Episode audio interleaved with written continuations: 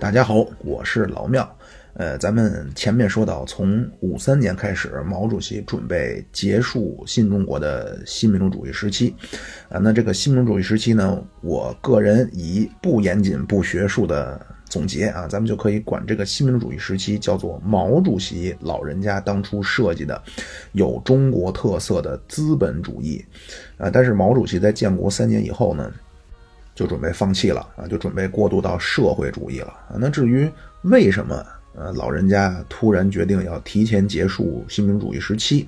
啊，目前也没有什么有权威性的结论啊，都是猜。我也跟大家分享一下啊，比如说，呃，有些人啊，特别是一些我个人觉得是存在一定的主观性啊，或者是有一些这种先入为主的看法的啊，他们呢就说，呃，毛主席的新民主义的这个构想呢，完全就是一个宣传策略啊，从来就没准备实施过。啊，因为解放以前呢，当时还是叫在野党啊，或者叫正在革命，呃，那么为了成为执政党呢，就要赢得更为广泛的社会的赞同啊，或者叫同情。那么这样呢，就需要一个纲领。那么这个纲领呢，就是新民主主义啊。所以当初提出新中国要经过十五年才能进入社会主义。这个说法完全就是夺权的一个策略，或者就是一个宣传的口号啊。那么一旦目标实现了呢，政权拿到了，这个策略呢就可以放弃了啊。所以呢，咱们就管这个叫阴谋说啊。但是呢，这个阴谋论呢，其实往往往往不真实啊，就听着都很精彩啊，尔虞我诈、勾心斗角啊，各种互相算计。啊，那咱们中国人呢都觉得啊，这样就叫很懂政治啊，觉得好像政治学就是这个勾心斗角。呃，这这种说法的这个阴谋说呢，刨除呃所谓符合某些人的这种主观认知上啊，比如对某某人或者某某集团的一些看法啊，刨除这个因素之外呢，本身这个阴谋论呢也不学术啊，就是可以用来在饭桌上、在酒桌上跟朋友聊啊，但是这个说法一点也不学术。啊，这是第一个看法。第二个看法呢，叫外部影响说，啊，就是外部影响啊。那这个外部影响呢，一方面是来自伟大的革命导师斯大林的意识形态的压力，另一方面呢，就是来自朝鲜战争当中啊，对于呃这种重工业实力啊和美国的这种差距的刺激。啊，斯大林呢，他是不太承认咱们所谓的新民主义啊，因为在他看来呢，毛主席也不是马克思主义者和共产主义者。斯大林长期以来觉得毛主席就是一个民族主义者，啊什么斯大林说毛主席叫半个铁托啊，那毛主席呢也确实这个人非常敢于开宗立派啊，或者说，呃，就在生活化一点的语言呢，就是毛主席的身上有很强的反叛性啊，不那么尊重权威，那什么命令，什么理论啊，毛主席就觉得呢，这都是拿来借鉴啊，能不能真正解决眼前的问题，还得具体看。所以当时四九年呢，虽然咱们宣布了一边倒啊，全面倒向苏联，学习苏联，但是呢，并不是完全的复制，啊，咱们就管这个叫新民主主义时期。但是这种政治治理的模式啊，就是当时中国采用这种方式，斯大林是不太信任的，所以也许是感受到了一些压力，那么在执政后不久就要走上苏联式的社会主义道路啊，这大概是这个说法。但是这个问题呢，就在于斯大林在五三年的三月已经去世了。啊，很快到五四年，赫鲁晓夫坐稳了苏联的实际领导的，就是或者或者咱们叫一号人物吧。啊，赫鲁晓夫对中国表现出来的这种亲密友好啊，真是亲的不能再亲。啊，那么如果单纯的说因为革命导师斯大林的这种压力的因素呢，逻辑上似乎也有问题。啊，另外一个外部影响就是朝鲜战争。啊，通过朝鲜战争呢，咱们真真正正意识到了和世界发达国家的差距。啊，咱们三大战役啊，啊，就是内战阶段，解放军消耗了两万吨炸药，啊，在朝鲜抗美援朝战场上，啊，志愿军实际上也是咱们咱们的部队啊，消耗了二十五万吨炸药，但是在朝鲜，美军消耗了四百万吨炸药，啊，是咱们的二十倍，啊，那毛主席除了有敢于挑战权威的一面啊，毛主席还有一个特点，毛主席就是谁都不相信啊，总是觉得防人之心不可无，啊，毛主席呢？就总觉得啊，这个谁也靠不住那，必须得自己解决问题啊！而且呢，出于民族的尊严啊，毛主席就说过一句话，叫“中国的事儿必须得由中国人自己做主”。啊，那么在朝鲜啊，当然有咱们前线的战士啊，志愿军英勇无畏啊，包括司令部的这种高级统帅的运筹帷幄。但是呢，就有时候，比如我们在群里面聊天啊，有的听友也会说啊，如果当时中国的工业能力能够强大到什么什么样的程度，那么这个战争就如何如何了。啊，这个呢，就朝鲜战争这个事情呢，无疑啊，也给当时的国家领导层啊，给了一些叫危机感，或者说必须要，呃，做出改变或者叫加快建设的步伐啊，给了这么一个刺激。啊，另外呢，这儿还有一个啊，就是实际是两个背景啊，一个呢就是当时在冷战啊，不是说朝鲜战争停战协定签字了就终于可以长出一口气了啊，不是啊，中国不是苏联。啊，苏联当时是没有和任何敌对势力有这种直接面对面的危险的啊。但是当时中国的周边呢，周总理说叫美帝国主义插三把刀啊，朝鲜是头上，台湾是腰上，越南是脚上。所以如果这三个地方呢，万一再出问题怎么办？啊，这是一个冷战的背景。另外一个背景呢，就是中国的近代史。那毛主席就总结呢，说中国的近代史啊，总结起来就叫落后就要挨打。那么衡量一个国家是否落后？那就得看它的工业化啊，具体的说就是重工业能力，啊，所以对于国家的制度安排啊，包括社会治理的模式，啊，一方面呢肯定是要发展重工业了，另一方面呢就是不但要发展，而且要抓紧发展。那这里边的原理呢，就是经济学的原理呢，后面咱们会单独再说。那么以当时的中国，你想要走这条路啊，就是想要快速发展重工业，只能走苏联模式。啊，那么这种发展战略啊，这种效仿苏联的模式，就是优先发展重工业啊，去挤压农业、轻工业啊。那么这种政府主导的模式，就要求政府集中控制各种资源。那而这一切的前提，就是把所有的，呃，经济模式啊，都纳入计划的轨道啊，对非公有制的经济实行改造。啊，然后第三种看法啊，第一种看法阴谋说啊，或者叫权宜之计啊，第二种叫外部影响。第三种看法呢，觉得毛主席的思路发生改变呢，主要因素有三个啊。第一个呢，就是国民经济在三年内快速恢复啊，比原来预想的还要快很多。所以，既然经济可以如此迅速的恢复，那么经济改造是不是也可以更快一些的上马啊？第二个呢，就是中国的公司经济啊，这个比例已经完全颠倒了啊。四九年的私营经济占中国国民经济一半以上，但是到五二年的公营经济啊，已经占了三分之二还多。那第三个呢，就是五一年，当时上一期咱们说过啊，在华北包括东北这些老解放区，都开始出现一些农村的这种互助合作社的这种模式。毛主席呢就觉得，农民当中看来还真是蕴藏着极大的社会主义的积极性啊，所以呢，一切都比想象的要顺利啊，都比想象中来的要早。那么是不是可以把全民进入社会主义的节奏也加快一些呢？啊，这就是第三种看法。第四种看法啊，就是毛主席呢本身就觉得这个新民主主义理论呢不是一个很完善的理论啊，这个咱们上一期也说了一些。就毛主席当时的看法就是很矛盾啊，那么无非就是刘少奇非常坚定的拥护了新民主义啊，当然这个咱们今天就不多展开了啊，这个上一期说过一些。那么毛主席是什么时候开始考虑放弃新民主义这个制度设计的？啊，现在很多研究呢，我也看了一些，啊，普遍认为是五二年开始啊，根据就是这年九月份毛主席在中央书记处的一个会议上面的一个讲话，啊，但是呢，放弃之前的这个设想。啊，就它它不是一个突如其来的，啊，应该是一个从从模糊最终到确定的一个过程，啊，这个呢也有很多学者研究了大量的档案和文献，啊，那么这种端倪啊，最早就可以追溯到一九四八年九月的中央政治局会议，啊，毛主席呢当时之前提出一个说法，叫搞中国的新资本主义。啊，这也是为什么我可我我之前说啊，我就姑且管这个新民主义。如果大家不好理解的话，咱们就可以把它理解成毛主席设计的有中国特色的资本主义。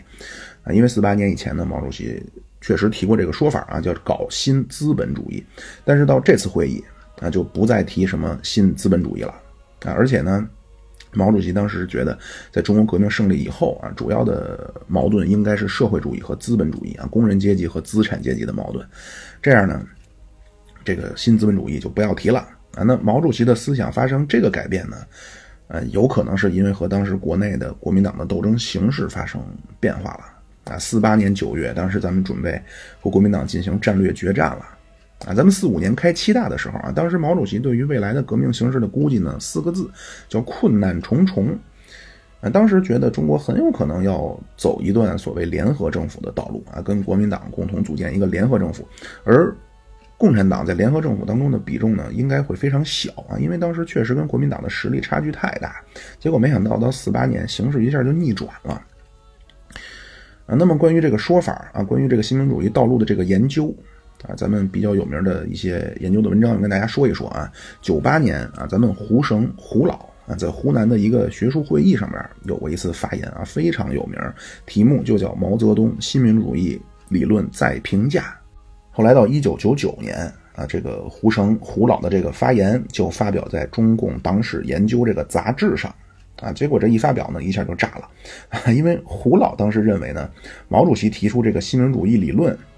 就是允许资本家在中国存在和发展啊，包括毛主席当时还批评了党内的所谓民粹主义啊，这个之前都说过，呃，但是呢，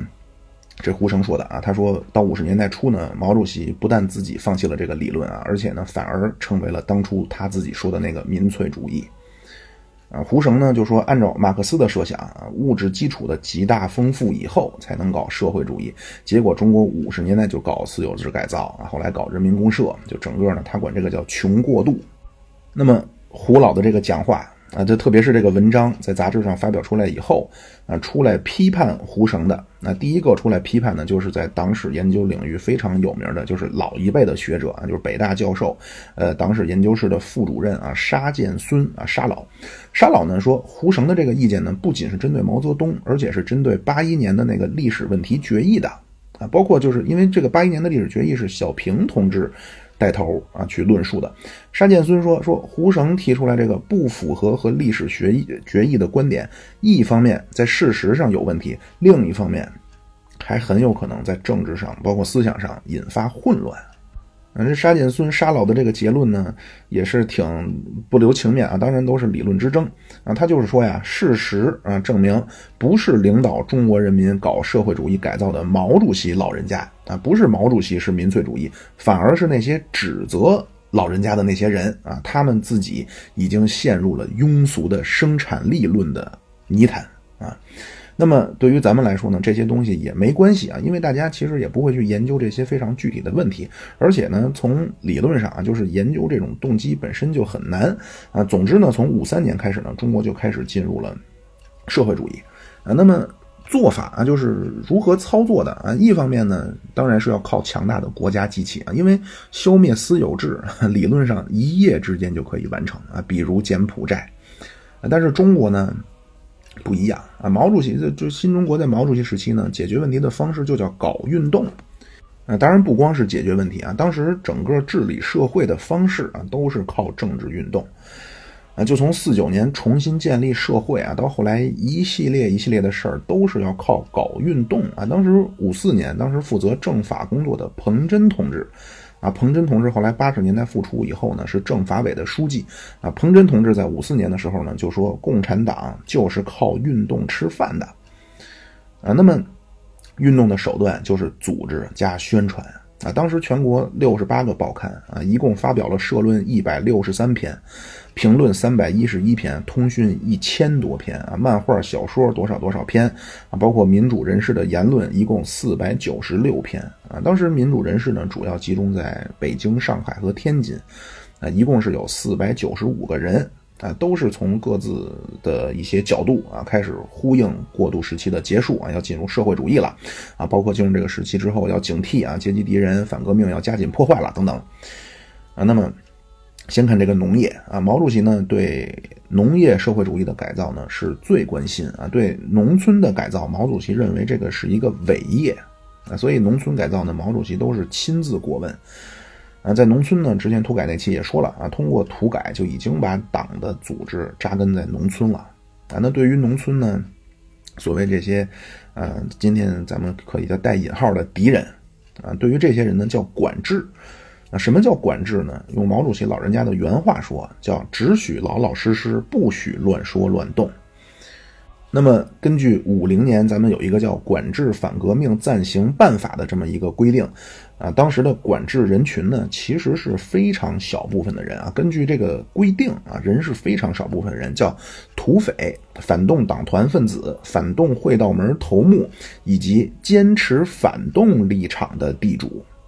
啊，就是坚持反动立场的地主才管制，啊，一般的地主呢，包括像流民啊，以及这种地痞二流子啊，以及地属家属呃地主家属，都不是管制对象。但是呢，在实际操作上啊，很多基层的干部，呃，很主要一部分呢，都是为了表现自己的阶级立场，啊，有一少部分呢，有这种挟私报复，嗯，所以呢，在实际操作上，农村所有的地主啊，包括地主家属都被管制了。啊，那么这些人在农村呢，就，呃，就形成了叫贱民啊，就政治贱民，就是最被人看不起的人。那么剩下的劳苦大众啊，受到了万恶的旧社会的地主老财的剥削压迫的广大农民呢，啊，终于翻身啊，分得了土地啊，结果没有想到啊，刚刚三年过去啊，就被通知啊要国有化了，啊，这个就是土地要收归国有化，这个呢，当然不是一纸命令那么简单。啊，咱们前面也说了，这是要做很多的宣传工作啊，所以要给农民去宣传，呃，社会主义伟大苏联的农村啊，什么苏联的农民都有电话啊，都能喝到牛奶啊，包括当时苏联反映苏联农民幸福生活的电影啊，就叫《幸福的生活》啊，包括当时，呃，这种康拜因啊，就是老人都知道啊，就叫康拜因，其实就叫联合收割机啊，这是一个音译啊，这个联合收割机就叫 combine。那就是告诉农民啊，在希望的田野上啊，将来咱们都是开着联合收割机啊，来幸福的歌唱。当就当时呢，有一部分老同志呢就觉得啊，这个农农业或者农村呢走社会主义道路，这叫天经地义。那革命不就是要走苏联道路吗？啊，你比如像王震啊、许世友啊，就觉得那你不搞苏联道路，你搞什么呢？啊，另一方面呢。毛主席也非常了解农民啊。毛主席说，农民具有双重身份，或者叫双重性。一方面呢，最有革命性啊，因为中国不是工业国家啊，在中国剥被剥削最厉害的呢，不是工人阶级，是农民啊。中国当时没什么工人啊，所以呢，农民最有革命性。但是呢，农民是劳动者或者叫被剥削者的同时呢，农民也是小私有者。啊，农民都想发财啊，发小财，但是呢，这时候国家需要社会主义建设啊，国家需要发展重工业，所以呢，也不好被农民牵着鼻子走。啊，所以反对农业合作化的呢，其实首先的一股力量就是来自农村啊，或者就是来自这些农民。啊，农民当然很感谢毛主席啊，通过土改有了土地啊，在建国时期啊，农村家家挂毛主席的像，啊，叫翻身不忘共产党，幸福不忘毛主席。但是这一下呢，短短三年啊，就说要拿走了，也不高兴啊。后来到五五年到五七年之间啊，就出现了大面积的退社。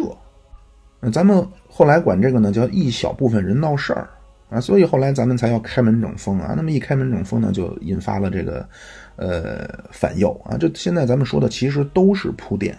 啊，就是之前发生这些事情呢，都是反右的一些导火索。那么农民呢不想参加合作合作社。那就讲道理啊，给大红花啊，但是呢还是不高兴，都很热爱毛主席啊。当然，伊斯兰教有一句话啊，叫“我相信安拉，但是我也会看好我的驴”。啊，当时的农民的情况呢，就是我无比热爱毛主席，但是我也爱家里的牛。啊，就是总之，当时多数农民呢，其实都不高兴啊，就是搞这个合作化啊。另外呢，反对的力量呢，就是来自党内。啊，当时负责农村工作的呢是邓子恢啊，邓子恢同志呢是井冈山时期的老干部，二九年呃开始就是毛主席的得力干将。啊，这是最了解农村的、最了解农业的老同志，而且呢他不是那种，呃他他是留过学的啊，留学日本啊，有见识有文化啊，回国以后就脚踏实地的在做农村的工作。啊，当时邓子恢呢是中央农村工作部的部长。那他呢，就凭借着自己对农村的了解啊，就说这个农业合作化当然很好，但是要慢慢来啊，不能太着急啊。结果呢，老人家啊称之为“小脚女人”，所以当时党内呢就展开了批判小脚女人的运动。啊，咱们说呀，就是当时的运动呢，不是说喊喊口号就完了啊，都是先要对革命群众进行展开教育啊，告诉广大农民啊社会主义化的好处啊，动员农民，然后呢叫批判开道啊，先要然后打击一些坏人啊，先宣传这个事情的必要性，然后打击一些坏人啊，这个坏人呢，一个就是小脚女人，还有呢就是梁漱溟啊，这个梁漱溟老先生啊，也是在公开场合。啊，是非常的有这种知识分子的这种，呃，直言进谏的这种精神啊。公开场上跟毛主席说啊，说现在工人是九天之上，农民是九地之下。啊，毛主席当然不高兴。毛主席说，我们最了解农民，啊，说梁漱溟啊，你叫披着羊皮的狼，化成美女的蛇，很有名，美女蛇。啊，说蒋介石用枪杆子杀人啊，你梁漱溟用笔杆子杀人，啊，但是也没有抓啊，就是闭门思过去就算了。啊，这个后面咱们说开门整风的详细说。那农村是一九五六年农业合作化成功，啊，一直到一九五八年宣布全部进入人民公社，啊，这是农村。啊，城市啊，城市里边呢，刚开始啊，比如说上海的一些资产阶级啊，就很看不起共产党的干部啊，什么什么土包子，什么什么没文化。啊，结果经过了镇反，都不骄傲了啊！原来觉得自己啊会说外语很很了不得，牛得不得了啊！现在觉得啊会说八国外语也没有用啊，因为自己不懂劳动人民的语言啊。就是有些城市里啊，之前那种高高在上的，啊，结果呢被集体的带去呃观看啊处决反革命的刑场啊，现场观摩啊，大受教育啊，提高了阶级斗争的觉悟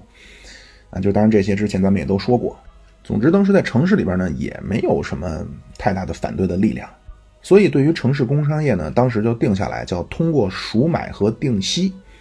呃，原计划呢，这个定息是给二十年啊，结果到了六六年呢，就就中断了啊，所以给了十年，就是把你这个东西呢，我包下来，然后相当于分期付款。啊，当然，这个就对于定息这个事儿呢，有一些所谓资本家他他不想要啊，因为当时的这个所谓的这个利息啊，最低的利息一个月五分钱，但是呢，他拿了这个利息一个月拿五分钱呢，他的身份就叫资本家啊，因为在中国有很多这种小作坊啊，实际上就就没有什么规模，那这些人呢就说不想要啊，当然这后来也是问题。那么对于这些大的啊，或者叫红色资本家都非常照顾啊，比如上海的荣毅仁啊，天津的周书涛啊，江苏的刘国军啊，都都给官当。那么这些资本家呢，当时叫表面欢呼啊，但是内心非常痛苦。五六年十月啊，一九五六年十月，当时北京市的资本家组织了一次大游行啊，热烈庆祝城市工商界社会主义化。啊，当时资本家的代表呢，送给了毛主席一幅字，叫“我们永远跟着您”。啊，当然毛主席很了解资本家啊，毛主席呢就说，啊，说他们呀叫白天敲锣打鼓，晚上夫妻抱头痛哭。啊，到一九五六年呢，城市的工商活动啊，就是全面被纳入了国家行为啊，全面国有化啊，只有全国只有极少部分的行业还是个人的，啊，比如城乡有这种修碗的。啊，包括补袜子的啊，就是这些零散零星的这些还是个人的，剩下的，一律啊，咱们今天叫数字化管理啊，就第五粮站啊，第八副食品供应站啊，第二食堂，第三修理门市铺。啊，到一九五六年呢，社会主义这个计划经济全面确立啊，同时呢，苏联的援助也大面积展开了啊，一百五十六个大型项目。那苏联呢，当时也非常困难啊，就是当时中国的大学生是管住宿的啊，但是苏联呢，因为二战的破坏，所以苏联很多大学生呢都要自己找地方住啊，有的找不到地方，没办法的呢，都只能睡车站啊。在这这么困难的情况下呢，赫鲁晓夫啊，他当时呢提出一个说要让中国人从心底里感谢苏联啊，所以就在一九五四年的中国国庆五周年上带来了国庆五周年的大礼包。啊，这个呢，咱们还是啊，就是后面专门会说啊，就是咱们之前说了这么多这么多呀，其实都是为了铺垫这个反右，啊，今天呢说完，大概还会有一部分呢是讲这个对知识分子，包括对社会文化的改造，还有一个呢就是苏共二十大和波匈事件，啊，之后呢这个反右的来龙去脉啊就都能串上了。啊，说回来啊，我看看说到哪儿了，啊啊，粮食统购统销啊，是一九五四年开始。啊，就是你不能说你有钱就能去买粮食啊，你得有粮票啊。那么农村的这个粮食，就是农民的粮食呢，是必须要卖给国家啊。极少部分的农村还有集啊，就是赶的那个集，但是城乡市场基本上被消灭了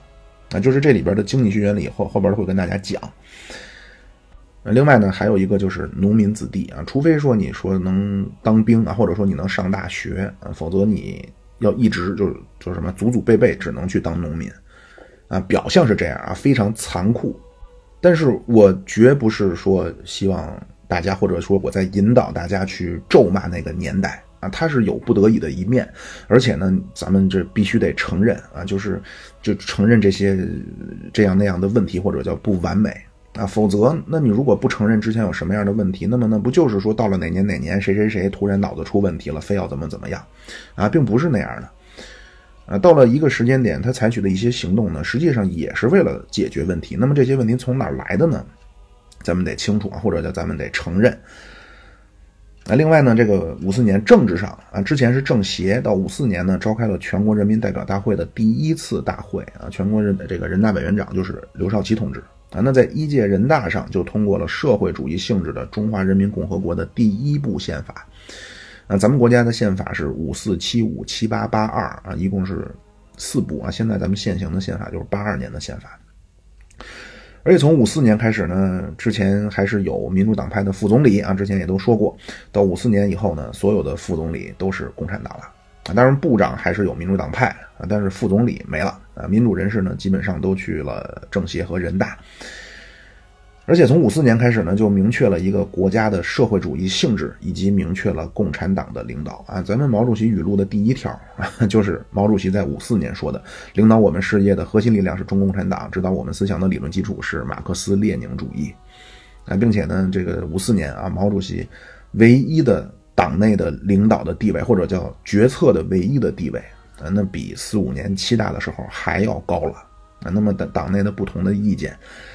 啊，比如之前啊，刘少奇同志啊，还是对新民主义有一些自己的见解。那么从五四年开始，党内实现了空前团结啊，这个情况一直维持到了困难时期。啊，并且五四年还有一个很重要的事儿啊，就是小平同志啊，小平同志五四年进了核心层。那五四年的七届四中全会，小平就做了中央的秘书长。啊，四月份呢，接替饶漱石做了中央组织部的部长。九月份。做了国务院副总理、国防委员会副主席啊，然后五六年的八大上边，小平同志又做了中央委员，啊，八届一中全会成了中央政治局常委、中央书记处书记，啊，这一下，之前小平同志啊已经在军队里边有了，呃，非常丰厚的履历啊，在这之外啊，在党的核心层里又工作了十年啊，从五六年呃，从五四年一直工作到了六六年。那如果没有这十年在党的核心层的履历啊，后面其实也是很难去推动改革开放的。那么社会方面，就教育、科学、文化、卫生等等等等啊，从五三年以后，用刘少奇的一句话叫“苏式教条主义化”，言必称苏联啊，就是这部分呢，咱们下次展开跟大家呃详细的分享。啊，然后民间呢，实现了一个叫单位制。啊，这个是五四年完全确立啊，就是工作一干一辈子，然后你这个官单位呢管你的住宿啊，国家机关部委、军队这都叫大院儿啊，住在一起的邻居啊，和现在不一样。你像现在我对门的，我楼上楼下的是谁，长什么样我都不知道啊，但是那会儿邻居都是同事啊，你什么王叔叔、张阿姨啊，都是你父母的同事啊，而且单位有幼儿园、有食堂。啊，这个安排呢，带来了一个一直影响到今天的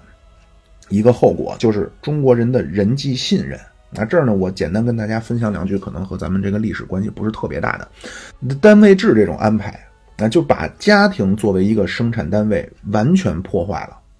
那就是传统农业社会是以家庭为生产单位啊，但是，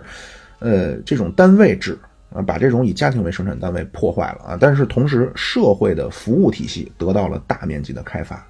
啊，直接导致了中国人的人际信任类型都出现了变化啊！我上研究生的时候，比较政治学的老师，他非常重要的一个研究就是聚焦在这个问题啊，就是首先啊，咱们现在有一些社会评论，包括有些朋友聊天都说啊，现在中国人怎么怎么礼崩乐坏了啊，互相都不信任了。什么老太太讹人，什么什么这个那个，但是其实啊，中国人的人际互信度啊非常高啊，就是和全世界其他国家相比，但是啊，中国的这个人际互信度和其他国家不一样啊。一般情况下，这个互信度高的国家呢，是基于个体自由度也很高。根据西方的这种政治学或者社会学的理论呢，人际互信是一个合作的基础啊。你最终要想建立起来一个民主的社会。啊，你是需要很高的人际互信的啊，并且呢，你在市场经济之下，那这个市场的分工也会导致很高的人际信任关系。啊，比如说美国和英国的人际互信度就高于，呃，墨西哥和意大利的，同时它的民主程度也比墨西哥和意大利高。但是中国呢，这个中国呢就是非常的特殊啊，咱们的这个祖国啊，无论是政治学还是经济学啊，在这些领域呢，完全是颠覆西方固有理论的啊。当然，我相信一定还有其他领域，但是可能我不是那么的了解啊。就是中国呈现出来这个样貌和西方的这种理论是完全相反的啊。他们是通过这个调查问卷啊，他们是把信任类型分成三类，一类呢叫血缘亲属之间的啊，parochial trust。啊，比如说你相不相信你的姨父啊？你相不相信你的弟弟？嗯，一个呢是这种怎么说呢？就是实际生活中有联系的啊，communal trust。比如你相不相信你们居委会的张大妈、李大娘？啊，第三类呢叫 civic trust 啊，就是这种抽象的这种公民性质的身份啊，比如你相信老师吗？啊，你相信警察吗？在传统社会当中啊，第一类信任是最高的啊，就建立于血缘之上的。那么在现代社会啊，第三类是最高的。就中国啊，中国不但是第二个最高，而且中国的这个人际互信程度啊，靠着这个第二个，就是对居委会张大妈或者隔壁王哥的信任啊，中国是靠着这个的信任的高得分，直接把中国的人际互信程度拉到了世界人际互信程度排名当中的极前列。那最终的这个结论呢，就是这种信任来自于毛主席时期的单位体制。那，另外呢，除了单位体制的这个确立啊，咱们这个粮油供应制度也完全确立了啊，户口制度也完全确立啊。户户口制度是五三年、五四年开始过渡，到五八年完全确立。啊，这个一确确立呢，前面也说了，就是农村的孩子如果不能考上大学，就只能在家种地了。那除了这些传统的研究之外呢，我上面。分享的这些呢，都是通过一些，比如像研究档案，包括研究红头文件啊，能够得出来的一些一些观点。那么除了这些之外呢，现在历史学的研究也越来越多的引进社会学的一些研究方法，那就是更关注这种升斗小民，包括这种数据方面的东西啊，因为这样呢，其实是可以更好的还原当时的这种怎么说更全面或者叫更立体的历史的样貌的。然后我跟大家分享一些当时升斗小民的一些状态。啊，先说工人，工人是社会主义计划经济确立以后最大的受益群体。啊，就工人的这个利益啊，远超解放前，也远超或者起码是也超过了改革开放以后啊，特别是九十年代末期下岗潮以后。啊，但是呢，这儿又有一个问题，就是工人阶级可不是对新政权出力最大的，啊，对新政权、对新中国的建立贡献最大的革命力量是农民啊，但是工人恰恰是建国之后受照顾最大的群体，或者叫最大的社会阶层，啊，所以说，如果一个老工人怀念毛主席时代，那这个完全是可以理解的，啊，四九年一月底二月初，啊，苏联政治局委员米高扬秘密访问西柏坡。那毛主席就跟他说：“说我们对农村非常了解，啊，对城市工人阶级的了解就相对比较差，啊，对农民我们现在的影响力几乎叫百分之百，但是对工人的影响比国民党对工人影响小得多。”啊，毛主席说：“现在上海五十万工人倾向我们的只有二十万，剩下那三十万都是倾向国民党的。”啊，但是建国以后呢？咱们对工人极好啊，工资非常高。上海的老工人啊，五二年工资六十五块钱啊一个月啊，当时上海十八块钱一个月就能养活一家人。所以，如果当时夫妻都是工人啊，一个月收入上百啊，养活别说三四个，养活七八个孩子都很轻松啊。而且，工人不光收入高，而且工人享受着全面的社会保障啊。工人那会儿医疗不要钱。那，小城市的工人月收入也能到四十块钱啊，看病不全包啊，但是国家包多数。啊，这个工资呢，叫劳动力的价格。那正常来说，你不管是劳动力价格还是商品的价格，都应该是市场决定的。但是当时咱们人为的高估了工业劳动力的价格。啊，这一整套的安排都是为了发展重工业啊！我以后会详细跟大家说。啊，我希望大家呀，一方面要了解到咱们的父辈，包括爷爷辈儿所付出的巨大的牺牲和努力啊，大家要更珍惜现在的生活。另一方面，我也希望，如果啊有一天谁谁谁啊给你发了一篇啊什么什么营销号或者公众号，大家如果对一些问题的认识程度比较深入以后啊，首先呢，那应该是哦，你说这些我大概都知道，又怎么了呢？你想说什么？你想暗示什么呢？那另外就是按你说的这些事情，或者说你想要表达的观点，你想听听我的看法吗？啊，你要准备好啊，我给你做一个五个小时的报告，我给你讲一讲当时为什么会出现这样的事情。啊，总之呢，就是当时对工人非常好啊。当时咱们对各个阶层都有划分啊，比如之前咱们说的对农村，那么富农啊、贫农、中农、上中农等等啊，其实对工人也有啊。就五二年北京石景山的首钢啊，新招上来的工人四千八百多人啊，经过调查，呃，政治和历史上有问题的呢，大概占五百多。鞍钢啊，五五年五万人。啊，有问题的五千多人啊，总之就是有问题的工人，大概比例是百分之十啊。但是这个调查怎么做的呢？一个是让工人自己去填表啊，一个是去联系派出所去做这种背景资料的汇总啊。咱们也都知道啊，后来去抓右派啊，比例是百分之五。啊，但是等于在工人阶级当中啊，有问题的比例是他的一倍啊，是百分之十啊。但是当时可不叫什么右派工人啊，当时对工人的划分就叫先进的、中间的、落后的啊，没有什么右派工人或者坏工人。啊，另外关于城市呢，还有一个可以分享的，那就是和一些咱们传统的认知是不一样的啊。过去呢，咱们一说啊，说毛主席时期啊，没有失业。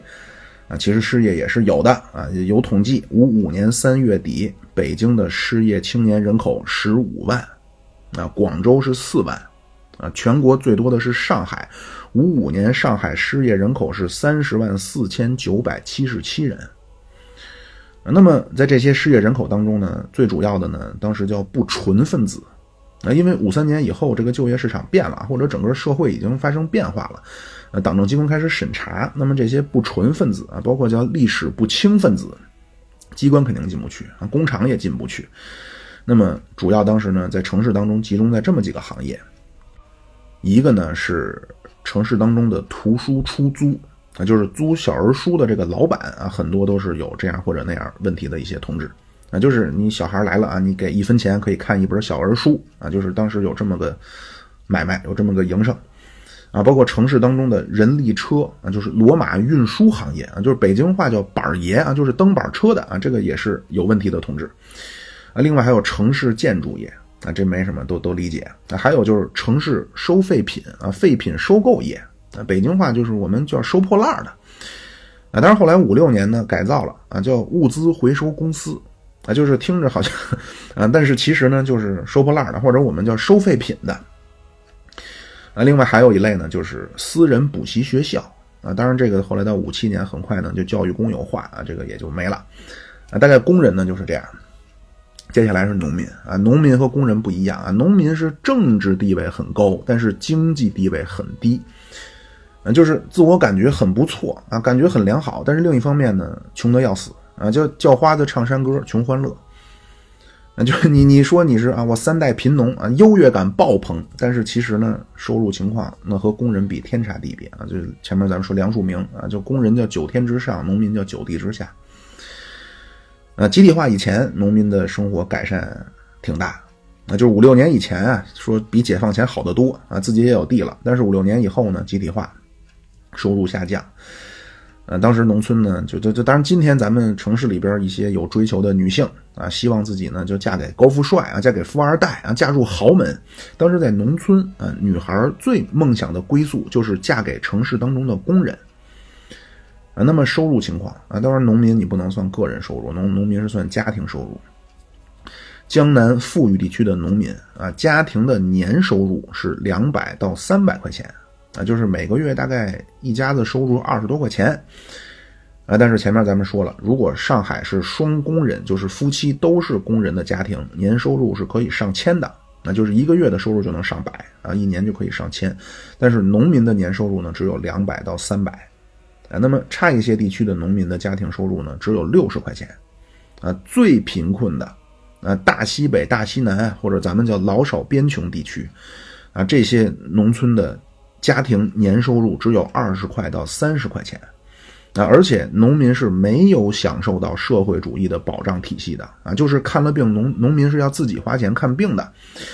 那当然，毛主席也了解这个情况，所以无比痛恨刘少奇把医疗资源主要分给城市。啊，毛主席说：“你们叫搞的叫老爷太太卫生部啊！”当然，这都是后话。然后商人啊，就是资本家啊，这个小商小贩不算啊。商人和农民是完全相反，叫政治地位极低，经济地位很高，那就是生活很不错啊。就而且呢，就算是社会主义改造以后也很好，因为能拿利息。但是他们的声望。啊，极低啊，就被所有人看不起。就就就比如说，说我爷爷那代人啊，你说你找对象啊，你找个商人，完了，资本家无奸不商啊，你一个月赚二十万又怎么样？也不行啊，总觉得这个人品质会有问题。但是你说你要是个医生，那你是个老师，你是个律师，哎，他们觉得哎很好。但是其实呢，现在的社会啊，就有人戏谑的说。律师、医生、老师叫黑蛇、白蛇、眼镜蛇，当然这都是一部分人的比较偏激的看法，或者就是一些调侃。就是每个行业都是好人多啊，也都有一些每个行业都也有一些有问题的人啊。但是咱们还是不要唯出身论啊。当时的资本家呢，就是啊很有钱，但是呢没什么人看得起啊。当然极少部分的咱们所谓叫统战人士啊，这些人大家还是觉得是自己人啊。那么。某些特定的历史时期当中呢，有些极左的工人是可以打资本家的，啊，当然你现在你也可以打，啊，但是呢，当时真是打了就白打啊，所以当时党呢要不断的教育工人啊，不要打资本家啊，批判就可以。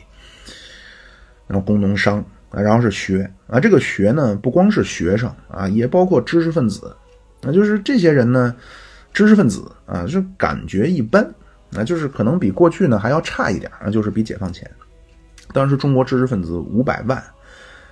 那大学生呢，五七年以前是按成绩录取啊，五八年开始呢就要考虑你的成分了啊，六二年开始呢这种情况全面严重化，到了六八年啊，干脆呢就叫工农兵大学生了啊，就叫群众推荐组织批准啊，人民送我上大学，我上大学为人民啊，上大学管大学，用毛泽东思想改造大学。工农兵大学生就不看成绩了，啊，当然五七年以前啊，虽然说你出身的不好，你学习好，你还能上，但是呢，对你的专业是有限制的，啊，你家庭出身不好的，你不能学和比如国防啊和外交相关的啊，你可以去学林业，啊，你说你想去学造导弹，然后你是一个这个黑五类家庭啊，那不行，啊，并且当时的学费啊，大学生是全免，书费和生活费要自己来，但是学费全免。对师范生，啊是国家全免啊，不但全免，还给伙食补助啊。这个是大清朝啊，慈禧太后一九零四年清朝的教育体制改革的时候啊，慈禧太后定下的一个规矩啊。咱们当时呢觉得好像也有道理啊，就沿袭下来了。所以对师范生是最好。大学生当时国家不分配，但是你不能挑啊。那大学生一毕业工资是五十多块钱啊，其实就很不错了啊。但是前提是你没有运动的情况下。如果你被打成了右派啊，工资就从五十三块钱啊，瞬间变成了八块钱。这是大学啊，中小学的学费呢得自理啊，一个学期五块钱学费啊，但是这样呢，对于很多家庭的负担也很大啊，因为一个家庭那会儿孩子都不少啊，你就算有三个孩子，一年学费就是三十块钱。国家当然有助学金啊，就是帮助那些家庭特别困难的家庭啊，就是这样国这这这种家庭国家是管你的啊。当然这种情况呢，文革中断了，现在当然恢复了啊。就是现在啊，就各位听友啊，如果您担心说自己或者自己的家庭啊没有钱，所以不能上学了啊，那么就去最方便的就是找你的街道啊，国家都会帮你考上大学以后，如果有困难找学校啊，这些国家都是会帮助的啊。这是学生。那么知识分子啊，大知识分子，那工资极高啊，但是人很少啊。当时一九五六年的大学教授平均工资一个月一百七十块钱啊，但是全国不到一百人啊，不是说当时全国只有不到一百个大学教授啊。当时五五年呢，咱们有一个规定，叫对于技术专家有名望的啊，这些人呢要提供名单交给中央啊，这部分人就是技术专家有名望的，那这部分人一个月是一百七十块钱。啊，这多说两句吧，就是这个名单给中央干嘛呢？啊，中央决定今后如何斗争和批判啊，就是这个要掌握尺度啊。一般呢，对于这种大知识分子呢，就是组织学习啊，不要把他们放到群众当中去斗争啊，都明白我的意思啊。然后这是五五年下来的啊，两年以后开始反右啊，对这种大人物当中的右派分子呢，特别是人文社会学类的啊，都要放手斗争啊，而且呢，对这些知识分子叫越分越细啊，叫左中右再分左中右。那对理工科的呢，如果出现情节极其严重的啊，非斗不可的啊，比如像钱伟长钱老啊，叫把他搞臭，完全孤立。啊，其他的。那比如像毛以升啊，要保护起来啊，就当时对这种工程、工科类的这种大知识分子啊，叫斗而不破啊，因为将来还是要使要要，不能叫使用啊，就当时他们还是要为国家能够做出巨大的贡献的，所以要控制啊，不要上报纸，因为如果说将来他们给中国做出了什么什么这种工业领域的贡献啊，你刚说他是怎么怎么反革命右派，很快呢就成了人民科学家，就觉得好像是不是跳跃太大。那所以对于他们呢，叫斗而不破，或者叫谈而不斗。啊，那对于比较严重的，叫小斗登报啊，就是搞臭，然后孤立就完了。那么还有一些呢，叫老右派啊，就是四九年以前很亲西方的啊，但是呢，相当一部分表现都很好啊。那么这些人就算了。啊，因为有很多人啊，就真是做了非常深刻的自我剖析、自我检讨啊，比如马寅初啊、费孝通啊、梁思成啊，这咱们下一期都跟大家详细的去分享。那么对于国外回来的啊，就今天叫海归啊，特别是叫冲破了帝国主义的层层封锁回国的，不要动。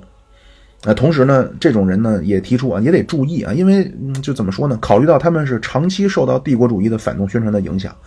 啊，所以呢，他们的性质叫资产阶级知识分子啊。对于他们这些人呢，要求不能太高啊，但是呢，也要注意，因为他们没有经历过三五反，所以他们一定会缺少对无产阶级的革命感情。这是大知识分子，真正悲惨的啊，最悲惨的就是小知识分子啊，以小学老师为主啊，这些人是最可怜的啊，工资首先就很低啊，一个月三十块钱，而且这些人是历次政治运动当中牺牲最大的阶层。啊，后面全部打成右派啊！就这些小学老师，我看过一个材料啊，就真实性应该是可以的，这应该不是一个编的事儿啊。在安徽芜湖啊，当时条件非常艰苦啊，就看不到什么人民日报啊，就说大家想去看人民日报，要去中心小学聚在一起看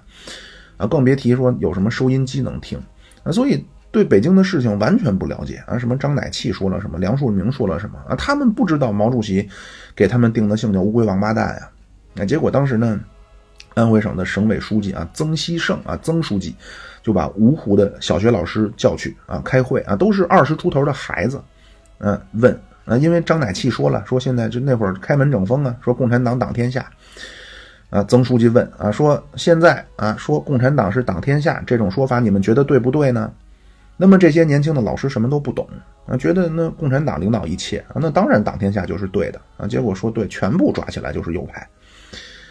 啊，非常这个小知识分子阶层是最悲惨的。啊，名演员啊，这个当然不是说今天的演员啊，当时的这种所谓名演员人很少啊，就是什么梅兰芳、周信芳、马连良啊，当时人民艺术家呀，就人数五一年一个老舍啊，五三年齐白石和小蘑菇。齐白石是文化部给发的，老舍是北京市发的。小蘑菇就是这个常宝坤啊，就是咱们知道相声分这个侯马常啊三家，小蘑菇常宝坤就是常家，是天津颁发的啊。而小蘑菇呢，是因为去朝鲜慰问，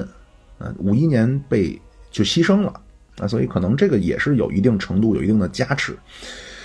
那就当时这种全国呀，这种知名演员、这种艺术家呀，全国就几十个人。就是人民艺术家加上表演艺术家啊，不像现在说你是个人就什么导师啊什么，当时人数很少啊，但是这些人的工资还可以啊，三百到八百一个月不等。那但是呢，这种收入可能跟咱们之前介绍的这种小知识分子、大知识分子啊，包括工人比，觉得高很多，但是比解放前或者叫比旧社会少得多得多。那么一般一些的呢，这种知识分子呢，叫医生啊、记者呀，大概工资呢是五十块钱到七十块钱左右。然后是干部，呃，当时干部叫广受尊敬、备受仰慕。五四年的时候呢，定下了一个二十四级，呃，毛主席呢是一级干部，呃，一级到十三级叫高级干部，十四到十七叫中级干部，十七级以下叫一般干部或者叫基层干部。啊如果是大学毕业啊，大学毕业生自动就是二十一级干部，啊，就是这些干部的待遇啊。这张伯钧的女儿叫张怡和啊，她有一本书叫《最后的贵族》，啊里边说的就挺详细啊。这当时张伯钧呢是交通部部长啊，三级干部。然后反右呢，因为受到了这个啊，降到了六级啊，但是六级干部还是有小汽车、有房子的啊。罗隆基呃，林业部啊，当时叫森林工业部部长啊。罗隆基当时是四级干部，但是呢，因为他承认问题比较比较慢啊，所以呢就降到了九级啊。九级干部就没有小汽车了。张乃器啊，粮食部部长啊，就是这个乌龟王八蛋啊，他的儿子叫张立凡啊，就是这个张立凡呢，现在老写文章啊。张乃器当时是四级干部。啊，但是因为这个问题太严重啊，这个被定性叫“乌龟王八蛋”啊，所以直接降到了十级。啊，当然好像有些跑偏了啊，就是这些问题咱们以后再说。到一九五六年啊，如果说一个三十年代中后期参加革命的那，大概五六年就是一个十六级的干部啊，就是做一个大概处长，收入是一百一十块钱一个月。啊，十七级干部科长收入九十四块钱一个月。啊，如果是局长，就大概七级左右的干部啊，收入是一百四十块钱一个月，而且这些干部子弟的妆容和气质啊，谈吐和见识完全不一样啊，和普通家庭的孩子。据说崔健啊，就是戴着军帽、穿着军大衣、抱着吉他啊，就是这种造型、这个范儿啊，据说就是受到了林立果的启发啊，就是林立果这些孩子呀，当时他们是和世界非常同步的啊，听摇滚，听披头士。嗯，据坊间传言啊，这个真的只是坊间传言。就是林立果说呀，说如果有一天我说了算，我不让中国人民看什么八个样板戏，我要让全国全中国人民都听摇滚。嗯，就包括这些干部子弟用的东西啊，穿的戴的，那就这个干部子弟和胡同里的孩子就是不一样。啊，那在干部当中呢，最厉害的，啊，那一说都是大院的啊，那你机关部委的大院完全不能和部队大院的比。你说你家什么人民日报的，什么林业部的，哪怕你是高级干部，你也没法跟什么空军大院的、什么总参大院的比。当时最受爱戴、最受尊敬的就是军队干部啊，所以就是后来到六六年啊，发生很多很多，就原因是错综复杂啊，这些都是来自之前各方各就各种各样的这种矛盾。那五六年，一个正营级干部一个月工资一百四十五块钱，啊，少将三百五。那毛主席当时五六年，咱们毛主席的工资才四百零四。啊，所以军队干部是地位最高。啊，但是呢，